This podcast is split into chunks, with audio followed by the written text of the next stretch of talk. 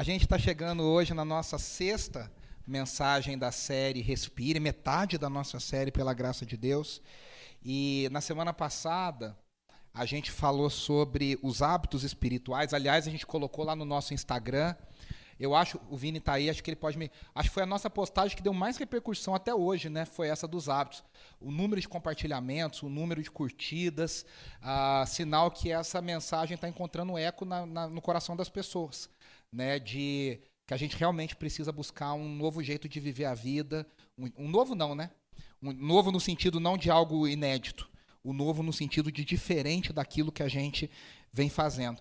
E aí a gente falou sobre esses hábitos que são necessários, e aí eu disse que a, a palavra-chave para a estruturação desses hábitos é limitação. No mundo que quer fazer a gente acreditar que a gente é ilimitado, a palavra de Deus quer nos lembrar que nós somos limitados. A gente tem tempo limitado, a gente tem recurso limitado, a gente tem energia limitada. Então, ah, mas o mundo oferece mil coisas, a gente não consegue fazer. Ah, mas tem, a gente não consegue aprender tudo. Ah, mas tem 259 canais, você consegue ver um por vez, né? não consegue ver mais. Então, a palavra-chave para a estruturação dessa nova vida, desses novos hábitos, é entender que eu sou uma criatura. Eu não sou um super-homem, eu fui criado por Deus, do jeito de Deus, no ritmo de Deus. Ah, mas o mundo mudou, mas o ser humano ainda é o mesmo. Né? O mundo, ah, mas hoje as coisas são diferentes, mas o ser humano ainda é o mesmo. Por isso que a gente está pifando, por isso que a gente está surtando, por isso que a nossa sociedade é uma sociedade mentalmente doente, porque as pessoas cobram de si algo que elas não podem fazer. Elas não, a gente não consegue mudar o nosso DNA, a gente não consegue mudar a nossa essência, o nosso jeito de ser, o que Deus criou para ser. E aí a gente olhou para o texto de Mateus 4, do 1 a 11, na tentação de Jesus no deserto. E a gente viu três tentações que Jesus nos mostrou. A primeira limitação, a, a, três limitações na tentação que Jesus passou. A primeira limitação das necessidades físicas e fisiológicas. Jesus teve fome, Jesus teve sede, Jesus precisou dormir, Jesus se sentiu cansado. Eu acho interessante que é muito engraçado. Essa semana eu coloquei um post no, face, no, no Instagram e no Facebook falando de coisas que estavam no coração e na alma. E eu eu estava conversando com a Andressa isso, pensando e, e eu senti de Deus uma direção. Coloca, posta, para compartilhar. Porque às vezes a gente pensa assim, né? Ah, eu não vou compartilhar fraqueza com as pessoas, não vou falar do dia que estou mal. A gente compartilha os momentos bons.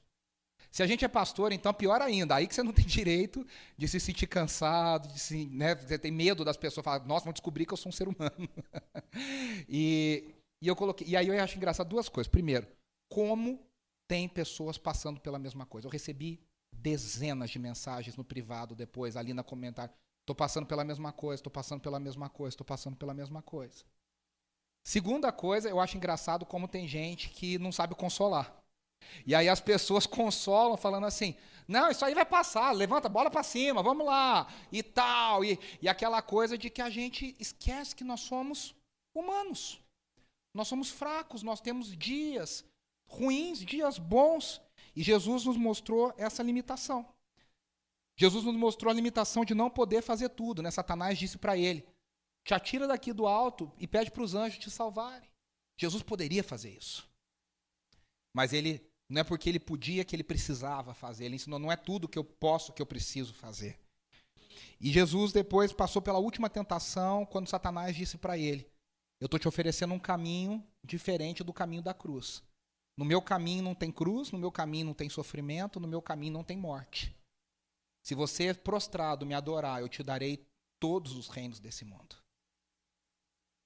como diz lá no Salmo 2, que é um salmo messiânico, um salmo que aponta para Jesus, pede-me te darei as nações por herança.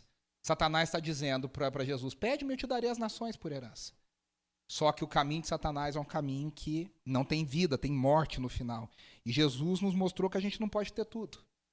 Que a gente precisa abrir mão, que a gente precisa sofrer, que a gente precisa passar pela cruz.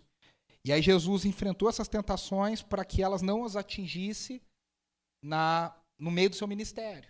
Para que Jesus pudesse ser fiel e fiel até o fim, para que pudesse nos amar e nos amar até o fim. E aí nós terminamos falando sobre a sugestão do Justin Early, no seu livro The Common Rule, Habits of Purpose for an Age of Distraction, né? a regra comum, hábitos intencionais para uma era de distração que ainda não tem em português, que ele fala sobre oito hábitos que ele sugere, baseado na Bíblia, no que a gente deve fazer, quatro diários, quatro semanais, para a gente abraçar a nossa limitação como seres humanos, para a gente amar o próximo, para a gente amar a Deus e para a gente resistir à cultura da nossa época que tenta nos afastar. E aí os quatro hábitos são, né? Ah, os diários, né? Orar de joelho três vezes ao dia. Depois, primeiro as escrituras, depois o smartphone. Terceiro, uma hora sem o telefone por dia.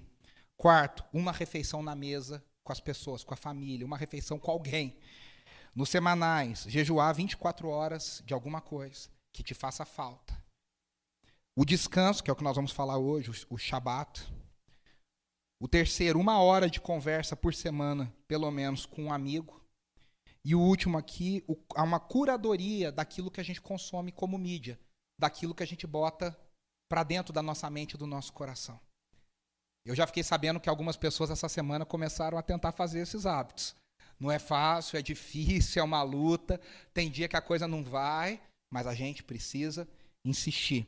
E hoje eu quero focar exclusivamente no, num dos hábitos semanais sugeridos, que é o descanso, o Shabat. O descanso na nossa cultura frenética, alucinada, ligada no 220, na nossa cultura frenética, o Shabat é uma coisa subversiva, é uma coisa revolucionária. Ele vai contra todas as estruturas do nosso mundo. O nosso mundo não foi feito para descansar. Na nossa cultura, no Brasil, o pessoal no interior fala assim: eu vou descansar quando eu morrer. Eu vou descansar quando eu estiver no caixão. Eu vou descansar quando. O crente fala: eu vou descansar no céu. Porque ensinaram para essa pessoa que no céu vai ser um culto eterno. Então a pessoa pensa: eu vou ficar lá sentada o tempo inteiro com a mão levantada, adorando, estou descansando. Coitado, vai descobrir que provavelmente não vai ser assim. Mas isso é outra história. não quero acabar com, a alegria das pessoas tão, tanto assim. Ah, e o Shabat se torna uma resistência. Né? O que, que significa isso? Significa que se está difícil, é porque a gente está fazendo direito. Se tivesse fácil, alguma coisa errada está. Então, significa que não é natural para nós. Não é uma coisa. Ah, você pensa, pô, mas descansar todo mundo quer. É, mas o descanso do jeito de Deus é um descanso difícil de fazer. É um descanso que vem contra a cultura que está inserida dentro de nós, a culpa que é colocada dentro de nós. Né? E aí a gente precisa entender como essas coisas vão acontecendo. E nós vamos olhar para o texto de Mateus capítulo 12, do versículos, dos versículos 1 até o 14. Aqui está o texto, se você quiser. Ficou um pouquinho pequeno aqui agora que eu percebi, mas se você quiser é, ler também aí com a gente ou no seu, no seu aplicativo, é, você consegue. Naquela ocasião, Jesus passou pelas lavouras de cereal no sábado. Espera que agora eu mexi ali. Ah, saiu. Seus discípulos estavam com fome e começaram a colher espigas para comê-las. Os fariseus, vendo aquilo, lhe disseram: Olha, os teus discípulos estão fazendo o que não é permitido no sábado. Ele respondeu: Vocês não leram o que fez Davi quando ele e seus companheiros estavam com fome? Ele entrou na casa de Deus e, junto com seus companheiros, comeu os pães da presença, o que não lhes era permitido fazer, mas apenas aos sacerdotes. Ou vocês não leram na lei que no sábado os sacerdotes no templo profanam esse dia e, contudo, ficam sem culpa? Eu digo a vocês que aqui está o que é maior do que o templo. Se vocês soubessem o que significam essas palavras, desejam misericórdia não sacrifício, não teriam condenado inocentes. Pois o filho do homem é senhor do sábado. Saindo daquele lugar, dirigiu-se à sinagoga deles. E estava ali um homem com uma das mãos atrofiada. Procurando um motivo para acusar Jesus, eles lhe perguntaram: É permitido curar no sábado? E ele lhes respondeu: Qual de vocês, se tiver uma ovelha e ela cair num buraco no sábado, não irá pegá-la e tirá-la de lá? Quanto mais vale um homem do que uma ovelha? Portanto, é permitido fazer o bem no sábado. Então ele disse ao homem: Estenda a mão. Ele a estendeu e ela foi restaurada. E ficou boa como a outra. Então os fariseus saíram e começaram a conspirar sobre como poderiam matar Jesus.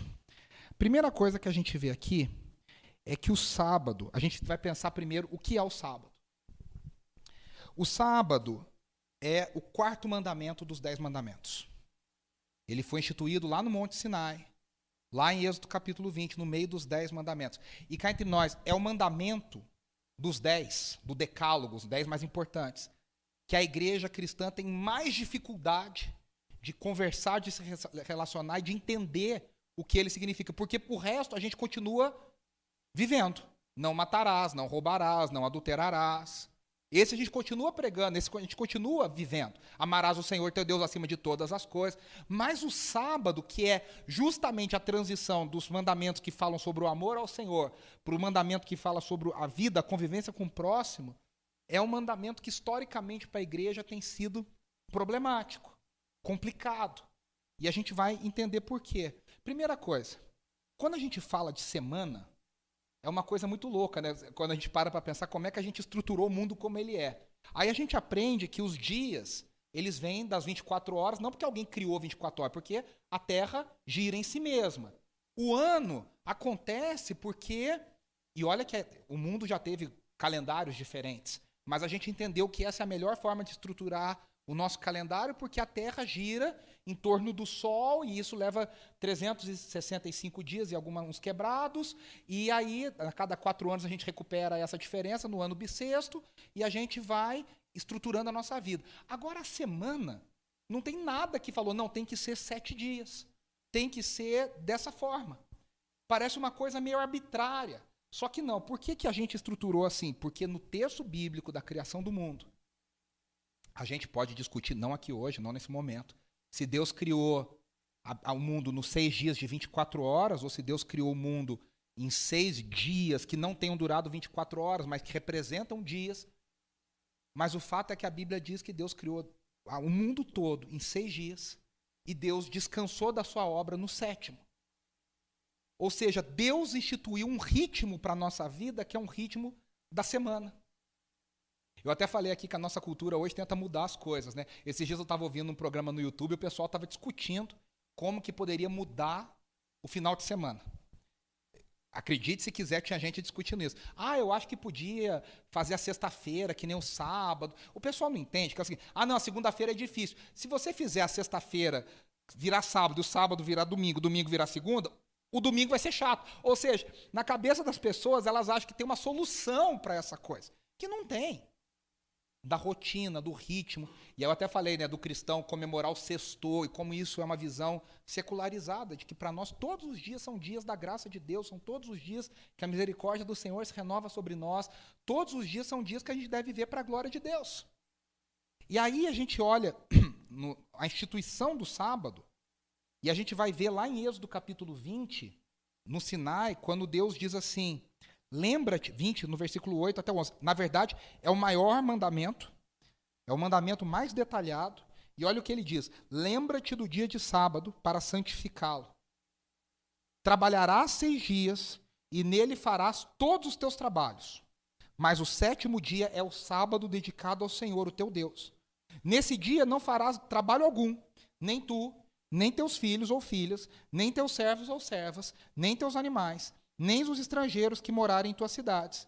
Pois em seis dias, olha aqui o conceito: em seis dias o Senhor fez os céus e a terra, o mar e tudo que neles existe. Mas no sétimo dia descansou. Portanto, o Senhor abençoou o sétimo dia e o santificou. É muito interessante, tem muita coisa interessante aqui. Primeiro, é o mandamento mais detalhado. Segundo, é o mandamento mais repetido no Antigo Testamento. Ele é falado com mais frequência do que qualquer outro.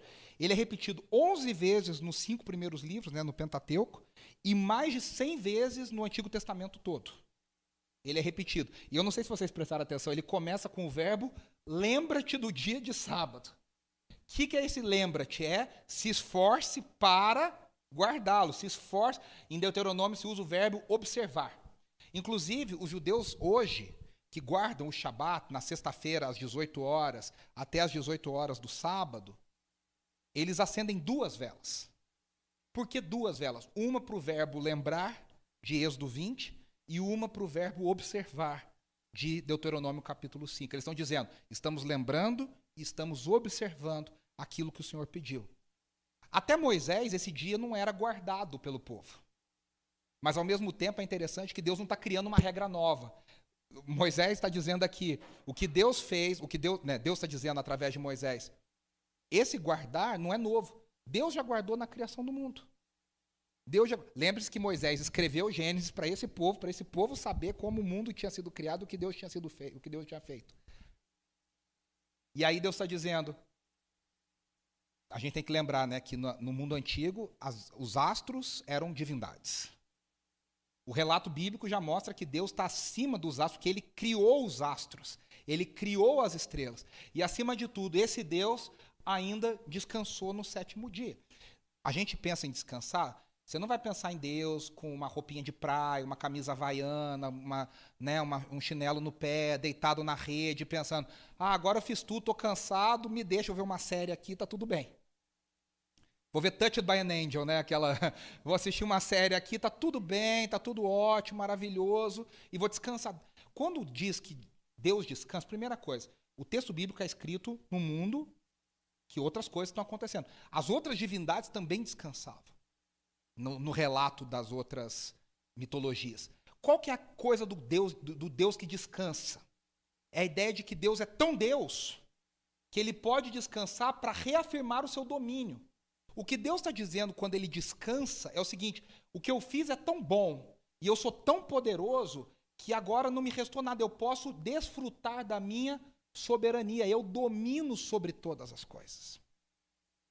Então, quando Deus pede para Israel, entre todas as nações em sua volta, guardar um dia para teoricamente não fazer nada relevante, ele está dizendo: vocês vão mostrar que vocês confiam na minha soberania, vocês confiam no meu cuidado, vocês confiam naquilo que eu sou para vocês. E a gente pode lembrar que no deserto isso era literal. Porque todos os dias caía pão do céu, caía maná do céu. Todos os dias. Na sexta-feira caía porção dobrada que não se estragava. Todo dia, de um dia para o outro, estragava. De um dia para o outro, estragava. De um dia para o outro, estragava. Do sábado, da sexta para o sábado, não estragava. Que era Deus dizendo: Eu literalmente estou mandando a provisão para vocês. Vocês precisam descansar e confiar. E aí, o Shabat é, é o único dia, além do dia do Yom Kippur, o dia da expiação, que é uma vez por ano, que todo trabalho é proibido. A palavra Shabat significa cessar. Cessar. É o dia da parada, é o dia da cessação. Agora, cessar o quê? O trabalho. Qual que é a grande questão? O que, que é trabalho? O que é trabalho para um não é trabalho para outro. O que é trabalho para mim não é trabalho para você. E a grande dificuldade é definir o que é trabalho, porque a Bíblia, aí você já imaginou, não define o que é trabalho.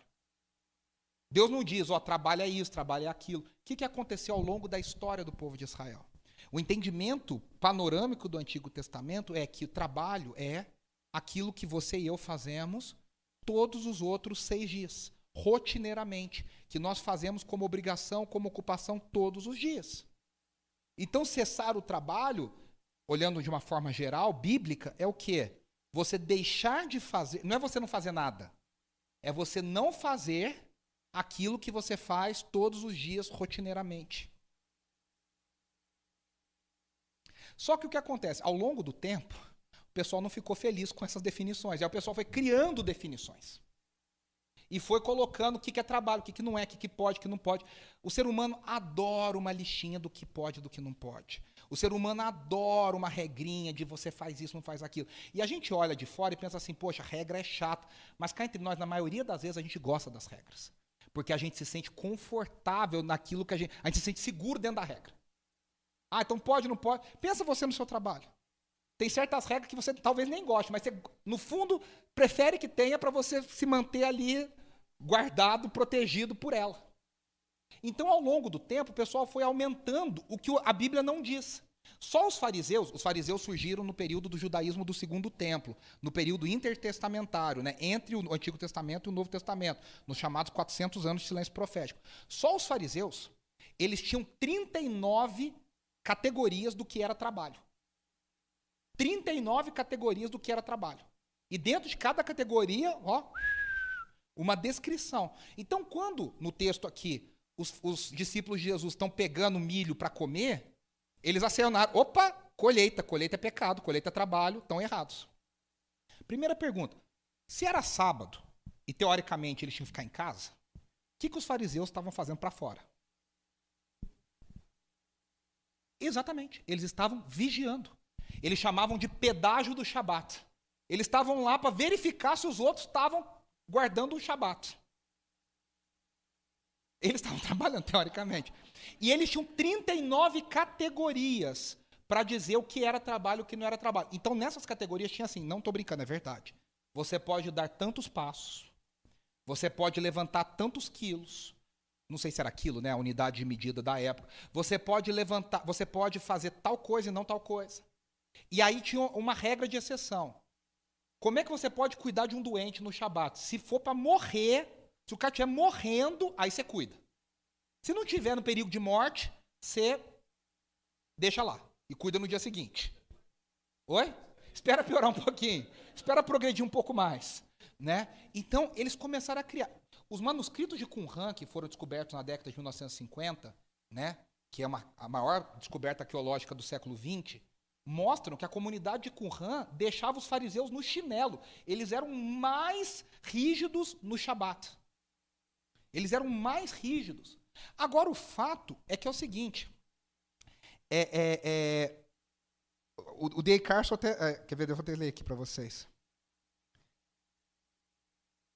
Toda a ideia é que não existe na Bíblia uma descrição literal do que se pode e do que se pode. Tudo que veio foi penduricalho colocado depois. Agora, outra questão, a gente está falando sobre o que é trabalho. E a segunda coisa é como a gente vê o trabalho. Na nossa cultura pós-revolução industrial, a gente vê o trabalho como opressão. A gente vê o trabalho como exploração. Você fala, ah, eu não sou marxista, tudo bem, talvez a gente não seja marxista, mas mesmo assim a gente tem uma ideia de que alguém está ganhando em cima de nós. Se você é funcionário, é aquela história, né? Ah, o Galvão Bueno ganhava 5 milhões por mês na Globo. Se o Galvão Bueno era pago 5 milhões por mês para a Globo, é porque a Globo ganhava mais com ele do que 5 milhões. Não importa o tamanho do salário. Quem recebe salário está dando mais para o empregador. Está dando mais para quem, recebe, quem é, é, é o dono da coisa. Então, na nossa cultura, existe um ranço dentro da gente, por mais que a gente seja grato ao nosso trabalho, grato ao nosso salário, grato com aquilo que a gente recebe, existe um rancinho lá no fundo da gente que a gente se sente explorado, que a gente se sente, é, é, vamos dizer assim, forçado numa coisa que, por isso que o brasileiro acha que ele tem que ser dono do próprio nariz e dono do próprio negócio. Porque ele fala, não quero mais dar dinheiro para ninguém, eu quero eu mesmo cuidar do meu dinheiro. Talvez explique o quanto, quanto, os milhões de empreendedores que têm surgido a cada ano no Brasil. Meu sogro estava comentando que isso é uma pesquisa recente falando que mais de 25% dos empreendedores ganham menos de dois salários mínimos de renda líquida total. Mas o cara na cabeça dele está pensando, não estou sendo empregado de ninguém. Ele prefere ganhar os dois salários dele ali do que trabalhar e ganhar às vezes 10, mas trabalhando para alguém. Porque essa ideia de opressão, essa ideia de ser alguém explorado. Só que a Bíblia não fala sobre o trabalho como algo ruim.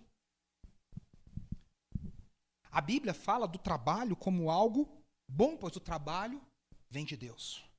A ideia de Gênesis é Deus trabalhou e nós que somos a sua imagem e semelhança também trabalhamos. O que a gente não entende é que o trabalho foi instituído por Deus antes da queda. No Éden perfeito, Deus já tinha dado para o homem trabalho. O que veio com a queda? O cansaço, a exploração, a, a, a, a, marginalização, a comparação. Tudo isso é fruto do pecado. Mas o trabalho em si é uma bênção.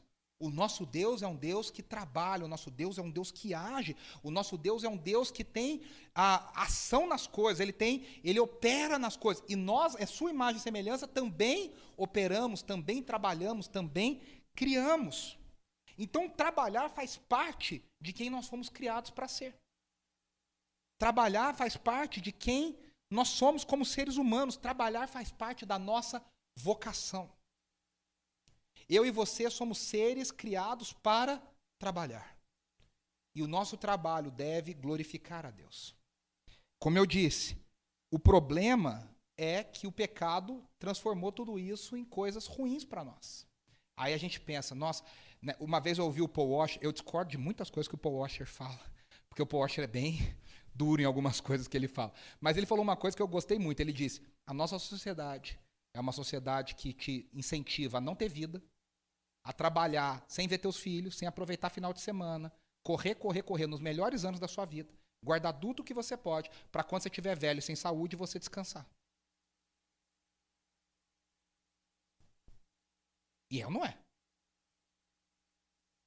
Quando tem vida, quando tem saúde, quando os filhos estão pequenos, quando tá tudo, não tem tempo para nada. Só trabalha, trabalha, trabalha. Aí quando o filho saiu de casa, que o filho está com raiva, que ele não, não tem filho mais, que não tem saúde, que não tem mais esposa, que não tem mais. Aí pode descansar. Essa é a futilidade do pecado e do sistema da nossa vida. E aí o que acontece? Na visão bíblica, trabalhar não é uma punição. Trabalhar não é um mal necessário. O trabalho diz respeito a estender a plenitude da vida em toda a criação. Agora veja só. Se Jesus nos garante, e o, Novo e o Antigo Testamento também nos comprova, que o sustento nosso não é preocupação minha e sua. Jesus disse: As aves do céu não trabalham nem ceifam, e Deus cuida de todas elas. Se Jesus está dizendo que nós não precisamos trabalhar para nos sustentar, porque a gente se pergunta: por que você trabalha? Para me sustentar para sustentar minha família. Se a gente não trabalha para se sustentar, porque Jesus garante que o sustento é trabalho dele e de Deus para nós, por que, que a gente trabalha? E aí a resposta, eu sei que tem gente que está assim, tela azul, né? Deu, um, deu, um, deu uma crise. O que acontece é o seguinte, o Nicolas sabe a resposta, vocês já perceberam. O que acontece, ele, ele, ele me ajudou na pregação. O que acontece é o seguinte, a gente trabalha para colaborar com Deus na manutenção da bondade no mundo. Isso a Bíblia chama de shalom. O que, que é shalom? Shalom é paz. Mas o que, que é essa paz? É a ideia de que todas as coisas estão no lugar que deveriam estar. Ou eu trabalho para que todas as coisas possam estar no lugar que deveriam estar. O que, que significa isso? Que eu e você trabalhamos para que haja menos injustiça no mundo para que haja mais paz no mundo, para que haja mais alegria, para que haja mais menos tristeza, menos corrupção. A gente trabalha para que o mundo seja o que Deus quer que ele seja. Nas muitas áreas. E aí veja, aqui fica bem claro que a gente trabalha para Deus em todas as áreas da nossa vida, não sendo missionário. Essa semana, inclusive, faleceu o fundador da Jocum, né, o, o, o, o Laurie Cunningham, esse homem mudou a história de missões no século XX. Milhões e milhões e milhões, talvez bilhões de pessoas foram atingidas pelas missões de Jocum. Mas Deus não quer trabalhar só com missionários em tempo integral e só essas pessoas trabalham para Deus. Todos nós trabalhamos. Quando a gente entende que a minha vocação, seja eu professor, enfermeiro, veterinário, advogado, engenheiro, químico, seja o que eu for, eu estou colaborando para que o mundo seja um lugar melhor, para que Deus reine mais nesse mundo, para que as coisas estejam mais dentro do planejamento inicial de Deus. Isso é shalom. Todas as coisas no seu lugar. E aí, junto com a ideia de trabalho e de shalom, eu preciso conectar a ideia do descanso. Só vai haver shalom se eu trabalhar. E só vai haver shalom se eu souber descansar. Eu não posso só descansar, esse é o crente folgado. Ô oh, Senhor, todo o trabalho é teu. E o cara está aqui, ó, sentado, deitado, e Deus falando, né? Vai lá. E você, não, Senhor, manda outro, Senhor. Né? Deixa Deus usar outro, Senhor. É, e eu não posso só trabalhar. Eu preciso trabalhar e descansar. Trabalhar e descansar. E aí, eu, eu já disse e vou repetir: o descanso que Deus propõe para nós não é um descanso passivo. Aí a gente não sabe descansar. A gente trabalha tanto que a gente não sabe descansar. A minha mãe era daquelas pessoas que, quando chamava uma faxineira lá em casa, ela fazia a faxina antes da faxineira chegar, para a faxineira não pensar que ela era bagunçada. Então ela fazia uma pré-faxina para a faxineira. E eu tenho certeza que você conhece gente assim, se você não for essa pessoa. Mas tudo bem. O que, que acontece? O que, que acontece a gente não sabe nem. A gente trabalha tanto que a gente não sabe descansar. Aí você descansa, o teu descanso é aquele descanso podre. A mente fica vagando, você tem um sono errado, dorme errado, acorda mal, porque aí você dormiu demais. A gente assim, ou a gente dorme menos, menos, menos, aí a gente acha que no final, nossa, hoje eu vou recuperar tudo. Sono não se recupera. A medicina está aí para dizer, sono não se recupera. Aí você dorme muito, aí você acorda zoado, aí você acorda todo. Você fala, nossa, tá meio estranho, porque dormiu 12 horas. É, a cabeça pesada. Aí você fala, vou descansar. Aí fica só vendo coisa, nada a ver, um monte de coisa fragmentada. E a gente não descansa. Eu sempre falo, a maior prova está aí. A gente tira férias e volta mais cansado das férias do que quando saiu. Pô, alguma coisa está errada. A gente nem descansar sabe. O descanso de Deus não é algo passivo. O descanso é um evento ativo. Onde eu descanso na presença de Deus, na plenitude de Deus, naquilo que Deus tem para mim. então, ah, olha que legal a, a, a frase de um judeu chamado Abraham Heschel. Ele diz assim: O sábado ensina todas as criaturas a quem devem louvar. Sem descanso, a gente vive como se o universo tivesse à deriva. Ah, mas eu creio em Deus. Mas a sua falta de descanso não demonstra isso. É como se o universo não tivesse dono. É como se você tivesse que cuidar de você. Na santificação do descanso, o povo de Deus afirma que Deus permanece no controle. Quando eu e você aprendemos a descansar, a gente está dizendo: Deus permanece no controle. E aí, quando a gente descansa, a gente afirma que a gente não é escravo dos nossos afazeres. Quando a gente descansa, a gente está dizendo: Eu não sou escravo dessas coisas. Elas não me dominam. Meu coração pertence somente ao Senhor. O Bernardo Shaw, professor aqui do Servo de Cristo, autor, diz assim: Deus colocou ordem no caos por meio de seu trabalho. Mas ao descansar no sétimo dia, declarou sua soberania sobre tudo, inclusive o seu próprio trabalho. Por mais essencial que seja trabalhar, não pertencemos ao nosso trabalho. Aí a gente chega a uma outra pergunta sobre o texto. E agora, como é que Jesus se relacionou com o sábado?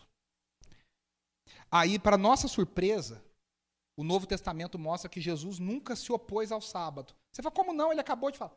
A gente vai ver que Jesus não se opôs ao sábado. Jesus guardou o sábado. Jesus respeitou o sábado. O que Jesus se opôs foi ao que os fariseus achavam que era o sábado. O sábado verdadeiro, Jesus entendeu. O sábado que criaram na cabeça deles, Jesus combateu. Então Jesus não está combatendo o sábado, Jesus está combatendo uma cópia mal feita do que o pessoal achava que era o sábado. Só que mais importante, ele reintroduziu a ideia de que o sábado, acima de tudo, é um dia para se fazer o bem. Acima de tudo, é um dia para desfrutar da justiça de Deus. Acima de tudo, mais do, do, que ficar preocupado de quantos passos você deu, quantos passos você não deu. Quanto peso você levantou, quanto peso você não levantou. Quanta luz você abriu na tua casa, quanta luz você deixou de entrar. O mais importante é entender que eu preciso fazer o bem. Aí, de novo, eu quero citar aqui o Bernardo Shaw. Ele diz assim: Jesus praticava o descanso a partir de uma convicção profunda do valor do sábado e descansava como alguém que sabia que o Pai estava no controle. O descanso de Jesus não era uma mera pausa ou uma distração das suas obrigações. Antes, apontava para o reinado soberano de Deus sobre o cosmos. Então, pelos princípios que a gente está falando aqui, primeira coisa, os discípulos de Jesus não estavam quebrando o sábado, quando os fariseus acusaram ele de quebrar. Por quê? Porque eles eram pescadores que aposentaram-se da, da pescaria para seguir um rabi. Eles não eram fazendeiros, eles não ficavam colhendo milho todo dia. Então, quando no sábado os fariseus falam, teus discípulos estão colhendo milho, teoricamente eles não estão quebrando o sábado, porque eles não faziam aquilo todos os dias. Jesus poderia muito bem ter falado: pessoal, vocês não entendem que o sábado não é não fazer nada. O sábado é não fazer o que aquilo que você faz rotineiramente, é fazer coisas diferentes. Meus discípulos nunca fazem isso. Eles estão fazendo uma coisa diferente. Só que Jesus não faz isso. Ele vai num ponto muito mais abaixo, muito mais central, e ele não responde, ele gera uma crítica, uma, uma dúvida maior. Ele fala: Vocês não se lembram do que aconteceu com Davi? E aí ele traz um episódio de a 1 Samuel, 1 Samuel 21, onde Davi está fugindo de Saul. Davi está faminto. E de repente ele para no lugar onde havia o tabernáculo e ele quer comer dos pães que ficavam no santo lugar. Tem dois problemas aqui nessa cena. Primeiro problema, Davi mente. Ele diz para o sacerdote Aimeleque, ele diz assim: Eu estou numa missão secreta mandado por Saul. Ele não está numa missão secreta, ele está fugindo desesperadamente de Saul. O capítulo anterior é que ele e Jonatas fazem um combinado. E que Jonatas diz: Eu vou salvar a tua vida. Jonatas, filho de, Davi, de Saul. E Jonatas fala para ele: Foge, que meu pai quer te matar. Segundo problema, ele quer comer uma comida que só é reservada aos sacerdotes. E Davi não é um sacerdote. Lembre-se que os sacerdotes eram da tribo de Levi. Davi é da tribo de Judá. Esses pães ficavam uma semana, eles eram feitos na sexta-feira, eles eram colocados no sábado, eles ficavam a semana inteira ali dentro, e no outro sábado os sacerdotes vinham e comiam esse pão. Não é porque era gostoso, eles comiam porque havia um valor sacrificial, porque era um pão velho, que tinha ficado uma semana para fora. Sem geladeira, sem saquinho, sem ziplock, sem nada. Uma semana lá. Se fosse Andressa, eu já ia falar, não vai comer. Andressa, Andressa é assim. Eu vou contar para você. Andressa é assim. Fábio, você ia morrer. Andressa é assim. Na embalagem está assim, ó, venceu dia 5 de outubro. Você é dia 6, Andressa. Fala, tem que jogar fora. Eu falo, amor, não é possível. Ontem venceu. Não, mas não, tem que jogar fora. então, eu fico lá tentando salvar as comidas que já venceram lá em casa. E tentando jogar fora. Os, os, os, os, sacerdotes comiam depois de uma semana esse pão. E Davi mente, e Davi pede para comer. Agora você quer saber o que é mais assustador? A Bíblia não parece condenar Davi, nem pela mentira e nem por comer os pães. E Jesus agora garante que a Bíblia não condena. Ele diz: vocês não se lembram que Davi pediu para comer dos pães dos sacerdotes? num sábado. Só que o problema não era o sábado também. O, sábado era um problema. Mas o maior problema é que Davi, se fosse segunda, terça, quarta, quinta, ele não poderia comer aquele pão, porque aquele pão era dos sacerdotes. Só que o sacerdote dá para Davi aquele pão. E Davi come e dá para os seus soldados.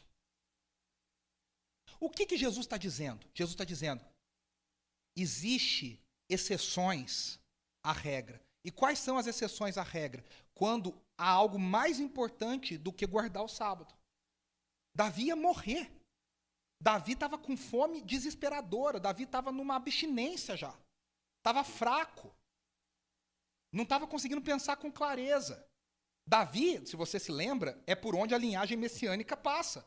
Davi precisava viver para que Jesus pudesse nascer. Então havia uma preservação da vida. Jesus está dizendo: é mais importante fazer o bem do que guardar o sábado. E aí ele cita Oséias 6,6.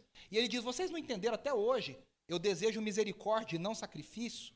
No hebraísmo, o que, o que Deus está dizendo para o profeta Oséias é o seguinte: entre ter sacrifício sem misericórdia, eu prefiro não ter o sacrifício e ter misericórdia.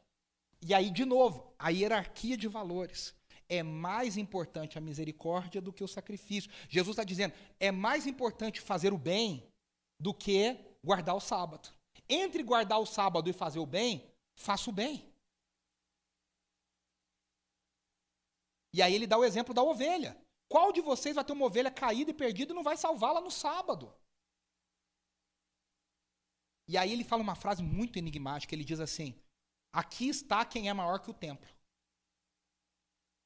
Por que, que ele diz isso? Porque ele já levantou a ideia. Os sacerdotes no sábado estão trabalhando. E por que, que os sacerdotes estão trabalhando no sábado e nunca são considerados culpados? Porque o trabalho deles de representar o povo faz necessita que eles trabalhem no sábado. De novo, o trabalho deles como sacerdotes é mais importante que o sábado. O templo justifica eles trabalharem no sábado. Jesus está dizendo: eu sou maior que o templo. Então tudo que os discípulos fazem para mim se justifica, porque eu sou maior que o sábado. Aí ele diz: Eu sou o Senhor do sábado. Jesus está dizendo: o sábado foi criado para mim e o sábado aponta para mim. O sábado aponta para aquilo que eu vim fazer. Eu sou maior que o sábado. Veja que Jesus já tinha feito isso outras vezes. Na festa dos tabernáculos, que é a festa das. A festa dos tabernáculos tem dois rituais: tem a festa das luzes e tem um derramamento com águas, uma, uma cerimônia de águas. Nas duas cerimônias, Jesus fala: Eu sou a luz do mundo. E na de águas, ele diz: Eu sou a água viva do mundo, que vem ao mundo. Jesus está dizendo: essas festas apontam para mim. Jesus olha para o sábado e diz: Esse sábado aponta para mim. O que Jesus está dizendo é: Eu sou o descanso do povo de Deus.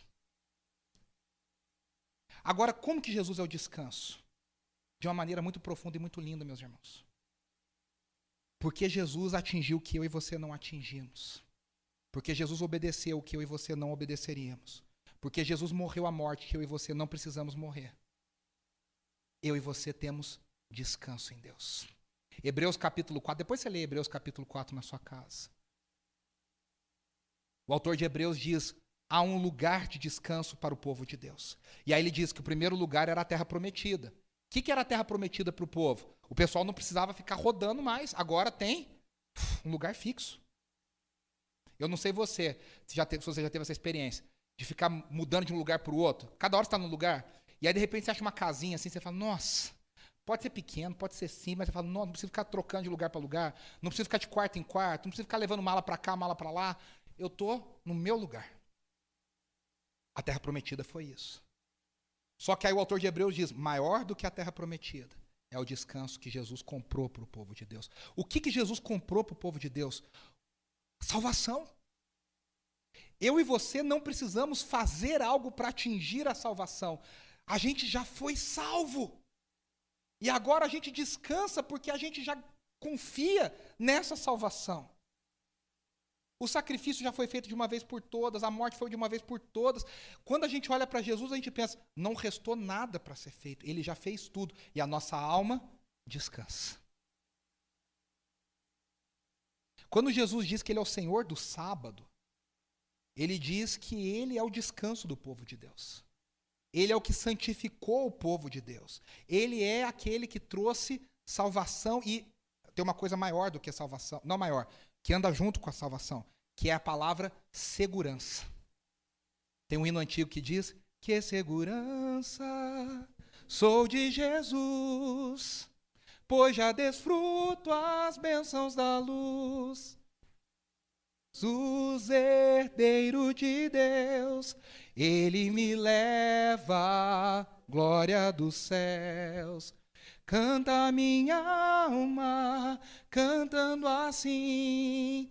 Na cruz foi Cristo morto por mim. Na, na, na, versão do Inário Evangélico se canta assim: Conta essa história, cantando assim. Na cruz foi Cristo morto por mim. No cantor cristão, canta minha alma, canta ao Senhor, rende-lhe sempre ardente louvor é a ideia de que nós temos segurança em Jesus. Nós temos segurança. A gente não fica desesperado, a gente sabe que o nosso destino está guardado, a gente sabe que a nossa identidade em Deus está guardada, a gente sabe que aquilo que a gente nunca poderia fazer, Deus já fez por nós. Deus já fez por nós. Por isso que nesse sábado, no sábado de Jesus, a gente descansa. A gente descansa. Ele é o Senhor do sábado. E aí a gente ah, caminha para o final quando a gente entende o seguinte: a mudança do sábado, eu, depois eu, eu vou passar para outro slide, a mudança do sábado para o dia do Senhor que passa a ser para a igreja cristã o domingo. Aí que é a grande polêmica. Nós temos os chamados sabatistas. Os mais famosos são os adventistas do sétimo dia. Mas a gente tem outras denominações evangélicas, inclusive. Oi? Tem até batistas que são sabatistas. Esses são batistas duplicado, né? Sá, batistas ao quadrado. É, tem a Valnice Milhomens, com a, com a INSEGEC, Igreja Nacional do Senhor Jesus Cristo, é uma igreja sabatista. Nós temos várias pessoas sabatistas, várias denominações. Mas a igreja cristã, desde o início, e a gente olha para dois mil anos de história, entendeu que quando Jesus morre numa sexta, passa o sábado e ressuscita num domingo, o dia agora da igreja reunir-se em adoração não é mais o sábado, mas passa a ser o domingo. Tem até uma frase muito bonita aqui que diz assim, olha, um grande teólogo norte-americano do século XIX, B.B. Warfield, ele diz assim: Cristo levou com ele o Shabat, a sepultura, e da, da sepultura trouxe com ele o dia do Senhor, o domingo, na manhã da ressurreição. Aí o que eu quero dizer é o seguinte: a igreja precisa guardar o sábado? Ou guardar o domingo? Não. Por que não mais? Porque Cristo já cumpriu o que tudo precisava ser cumprido. Cristo já fez tudo que precisava ser feito. Mas veja, ao mesmo tempo, existe uma outra ideia de que sim, a igreja precisa guardar o dia do Senhor. Como? Guardando um dia de reverência e adoração para o Senhor um dia na nossa agenda onde nós vamos dizer: eu não sou governado como todas as outras pessoas, eu não encaro a minha agenda como todas as outras pessoas encaram, mas eu pertenço a Deus, eu sou de Deus, e tem um dia onde eu mergulho na graça de Deus e eu descanso em Deus naquilo que Deus já fez por mim. Isso dito, a igreja deveria, e aqui eu estou dizendo, baseado em, em alguns estudos, em muita coisa que eu li, mas a igreja historicamente guarda e cada vez tem perdido mais isso. E nós deveríamos recuperar a ideia de que nós precisamos de um dia dedicado ao Senhor. Ah, quer dizer que eu não vou fazer nada nesse dia? Primeira coisa que a gente já entendeu que não é não fazer nada. É não fazer aquilo que você faz rotineiramente. É não fazer aquilo que você faz rotineiramente. Segunda coisa, é um dia onde você vai colocar como prioridade máxima estar com o Senhor. Eu sempre digo, quando eu faço muitos treinamentos, eventos, congressos na área de louvor aí pelo Brasil. A primeira pergunta que sempre aparece: pode ouvir música do mundo? Até hoje, faz 20 anos que eu só respondo essa pergunta. Pode ouvir música do mundo? Eu até falo, aí eu, eu falo para as pessoas, primeiro, aí a gente vai falar, não existe música do mundo, música de Deus, existe música boa, música ruim. Ah, agora, pode ouvir? Pode. Agora, eu tenho um grande problema quando a pessoa é cristã e ela só escuta música que não fala de Deus e não eleva o coração dela a Deus. Aí eu tenho um problema. A pessoa não é, é cristã, mas só escuta outra coisa que não sejam coisas que tragam ela para perto de Deus. Pô, tem alguma coisa errada. O cristão, ele pode ouvir Caetano, ele pode ouvir Roberto Carlos, até deveria. Pode ouvir outras coisas. Pode, pode. Mas, poxa, o meu coração tem que se alegrar em ouvir das coisas do reino do evangelho. Em cantar as verdades do evangelho. Se eu não tenho alegria nessas coisas, que tipo de cristão eu sou? A mesma coisa. Ah, eu tenho que ficar dentro de casa, trancado, porque é o dia do Senhor? Não. Mas se eu não tenho alegria em desfrutar da presença de Deus, se eu não tenho alegria em ir na igreja, estar com meus irmãos, que tipo de crente que eu sou? Eu gostei muito de uma ilustração de um autor que eu li e eu me lembrei muito. Antigamente a gente tinha a ideia de botar a nossa melhor roupa para ir na igreja, né? Lá em Pós o pessoal brincava, falava que era roupa de ver Deus. É, é, aquela roupa. A melhor roupa, minha mãe falava isso, minha, todo mundo fala. Você tem certeza que vocês lembram disso? Ó, guarda essa roupa para você estrear domingo na igreja, no culto, no culto de Natal. Você vai colocar no culto especial, da ceia. A gente guardava. Aí você pensa, nossa, que religiosidade. Gente, não é religiosidade. Talvez seja um pouco, mas tem muito benefício. Sabe qual é a ideia? Eu vou fazer o meu melhor para o meu Deus. Eu vou oferecer o que eu tenho de melhor para Deus. Eu vou botar a roupinha mais bonita que eu tenho para ir na igreja, estar com meus irmãos, estar com o Senhor. Entre fazer isso e entre achar que domingo é qualquer dia, qualquer coisa, qualquer compromisso, eu prefiro aquele que tem um pouquinho de religiosidade e guarda para fazer o melhor para Deus. As pesquisas mostram, nos Estados Unidos e no Brasil não é diferente, São Paulo é idêntico, que as pessoas estão cada vez mais tendo menos fidelidade ao frequentar a igreja todos os domingos. As taxas estão caindo vertiginosamente. Pós-pandemia, a taxa, a queda é abissal. Domingo virou dia que a gente vai no parque, vai no cinema, vai no aniversário, vai ver não sei quem, vai fazer isso. Pra, vamos falar a verdade? Virou um dia como qualquer outro.